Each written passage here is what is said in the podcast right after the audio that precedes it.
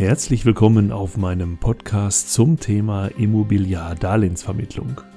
Der Podcast hilft Ihnen zur Vorbereitung auf die Sachkundeprüfung oder einfach dabei, Ihr Wissen etwas aufzufrischen. Mein Name ist Dominik Rauschmeier und in der achten Folge geht es um das Grundbuch. Im März 2009 ist das Kölner Stadtarchiv eingestürzt. Dabei wurden unter anderem die sogenannten Schreinsbücher verschüttet, die, Tage später etwas ramponiert, Gott sei Dank wieder geborgen wurden. Vielleicht kennen Sie ja auch aus der Bibliothek den Geruch von solchen alten Büchern. Die haben so einen ganz eigenen Geruch. Und den stelle ich mir auch bei diesen Schreinsbüchern vor. Die Schreinsbücher sind deswegen interessant, weil sie den Ursprung dessen bilden, was wir heute das Grundbuch nennen. Und zum Grundbuch tauchen immer einige Fragen auf. Wo muss ich eigentlich hin, wenn ich mal in das Grundbuch einen Einblick nehmen möchte? Was steht im Grundbuch so genau eigentlich drin und kann eigentlich jeder so einfach ins Grundbuch reingucken, wenn er da Lust und vor allen Dingen auch Zeit zu hat? Die Frage, wo Sie Einblick in ein solches Grundbuch nehmen können, lässt sich relativ einfach beantworten. Die Grundbücher werden von den Amtsgerichten geführt und vom Grundbuchamt gepflegt. Dieses Grundbuchamt müssen Sie sich jetzt nicht so vorstellen wie ein Bauamt oder das Amt, wo Sie einen neuen Personalausweis bekommen, sondern dieses Grundbuchamt wird bei den Amtsgerichten angesiedelt als sogenanntes Registergericht. Und nebenbei gesagt, müssen Sie heutzutage gar nicht mehr direkt zum Amtsgericht gehen.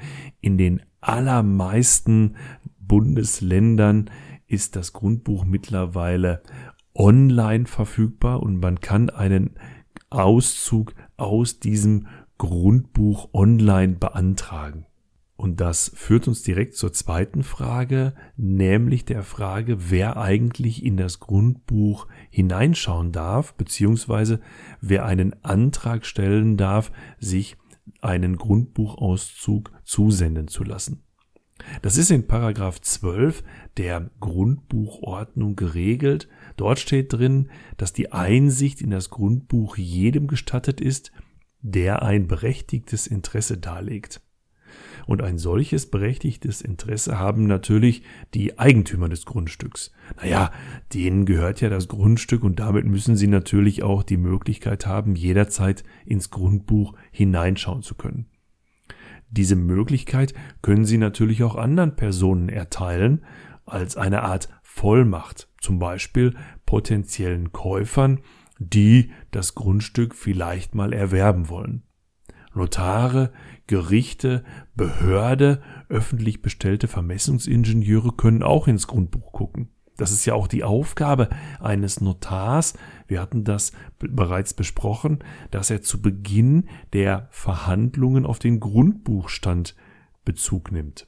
Und auch Banken bzw. Kreditinstitute können in das Grundbuch gucken, wenn sie denn eine Baufinanzierung begleiten wollen und Banken geben Kredite ja nicht einfach so heraus, sondern wollen auch eine entsprechende Sicherheit. Und diese Sicherheiten werden in der Regel im Grundbuch eingetragen. Und damit sind wir direkt bei der dritten Frage, was steht eigentlich in so einem Grundbuch? Und dafür müssen Sie wissen, dass das Grundbuch in fünf Teile aufgeteilt ist. Genau wie die fünf Finger an Ihrer Hand. Als Kurzform für den Grundbuchaufbau können Sie sich A, B 1, 2, 3 merken. A steht für Aufschrift, B für das Bestandsverzeichnis und 1, 2 und 3 sind die verschiedenen Abteilungen.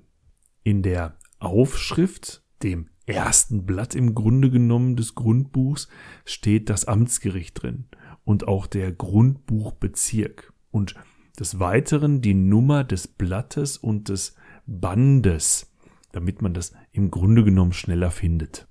Dazu kann noch vermerkt werden, um welche Art von Grundbuch es sich handelt. Zum Beispiel ein Erbbaurechtsgrundbuch oder ein Wohnungsgrundbuch. Wir hatten da in einer der letzten Folgen drüber gesprochen. Danach kommt das Bestandsverzeichnis A, B. Und in dem Bestandsverzeichnis steht etwas ganz Wichtiges drin, nämlich die Gemarkung, also die Gemeinde zum Beispiel, die Flurnummer und das Flurstück.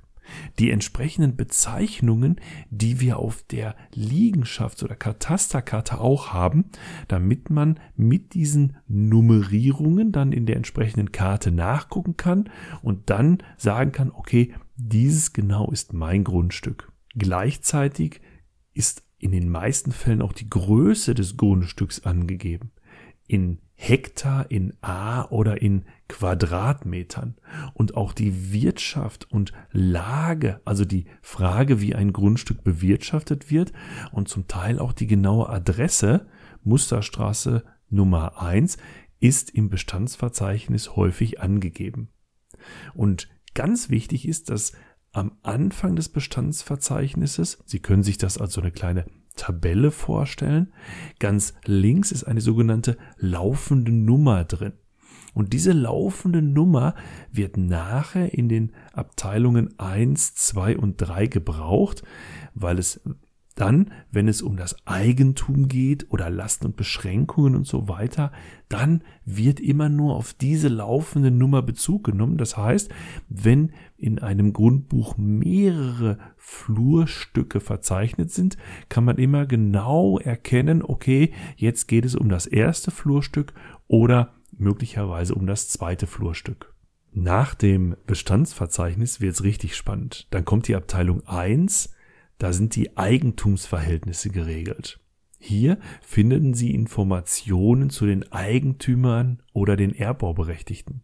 Und wenn Sie mehrere Eigentümer haben, gibt's auch dort die Information, wie hoch die entsprechenden Anteile des Eigentums sind. Wenn zum Beispiel zwei Eheleute ein Grundstück kaufen und es hälftig aufteilen, dann steht in Abteilung 1 zunächst der eine Eigentümer mit seinem entsprechenden Eigentumsanteil, zum Beispiel ein Halb, und dann der zweite Eigentümer mit seinem entsprechenden Eigentumsanteil, in unserem Beispielfall auch ein Halb.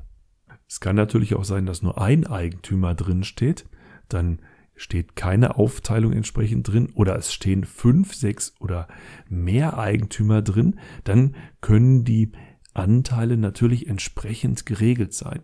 Das hat man häufig, wenn wir es mit Erbengemeinschaften zu tun haben. Dann gehen wir sogar runter bis auf Tausendstel. dann gehört einem Erbe dieses Grundstück zu 151 Eintausendsteln. Sowas gibt es durchaus. In Abteilung 2 stehen dann sogenannte Lasten und Beschränkungen. Also Beschränkungen bezüglich der Möglichkeit, das Grundstück relativ frei verkaufen zu können. Das sind dann zum Beispiel Zwangsversteigerungs- oder Insolvenzvermerke und Belastungen, die das Grundstück selbst belasten. Zum Beispiel Wegerechte oder ein Niesbrauch oder ein Vorkaufsrecht. Auch diese einzelnen Rechte werden wir uns später nochmal genau anschauen. Ja, und schlussendlich kommt die Abteilung 3. Dort sind die sogenannten Grundpfandrechte beschrieben. Und es gibt zwei Grundpfandrechte, die viele kennen, wenn sie schon mal eine Baufinanzierung aufgenommen haben. Das ist zum einen die Hypothek und zum anderen die Grundschuld. Es gibt daneben noch eine sogenannte Rentenschuld. Über den Unterschied werden wir noch genau sprechen. Lassen Sie mich Ihnen jetzt schon mal sagen, dass in der Regel nur noch Grundschulden von den Banken gefordert werden. Jetzt wissen Sie, was im Grundbuch steht und haben durch diese Aufteilung A, B, 1, 2, 3 schon mal eine sehr leichte Merkhilfe. Die allermeisten Eintragungen im Grundbuch genießen auch öffentlichen Glauben.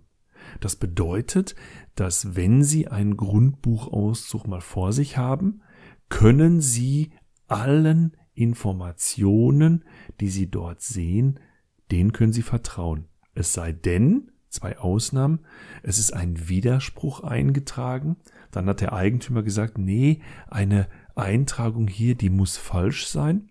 Oder es handelt sich um das Bestandsverzeichnis und dort explizit um die Größe des Grundstücks.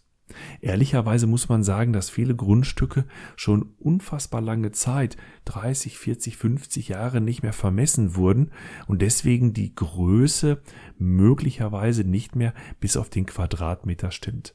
Alle anderen Informationen aus der Aufschrift aus Abteilung 1, 2 und 3, die genießen öffentlichen Glauben.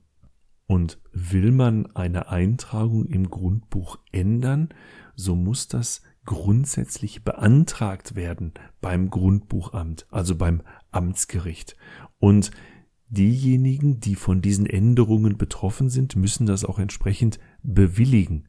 Also zum Beispiel kann ich nicht einfach meine Grundschuld von der Bank wieder rausstreichen. Das muss die Bank dann eben auch bewilligen. So sieht also ein Grundbuch aus. Das kann ich aus ihm lesen. Doch Lasten und Beschränkungen haben ein blödes Wesen. Und damit sind wir am Ende der achten Folge zum Thema Immobiliardarlehensvermittlung. Ich freue mich auf die nächste Episode, bedanke mich für Ihre Zeit und Ihr Ohr und wenn Ihnen mein Podcast gefällt, lassen Sie es mich auf den verschiedenen Medien wie Facebook oder Instagram wissen. Wenn Sie mit mir in Kontakt treten möchten, möglicherweise weil ich Ihnen bei der Vorbereitung auf die Sachkundeprüfung noch weiterhelfen soll, finden Sie mich auf www.richtig-kommunikativ.de. Es grüßt Sie aus dem schönen Hagen in Westfalen Dominik Rauschmeier.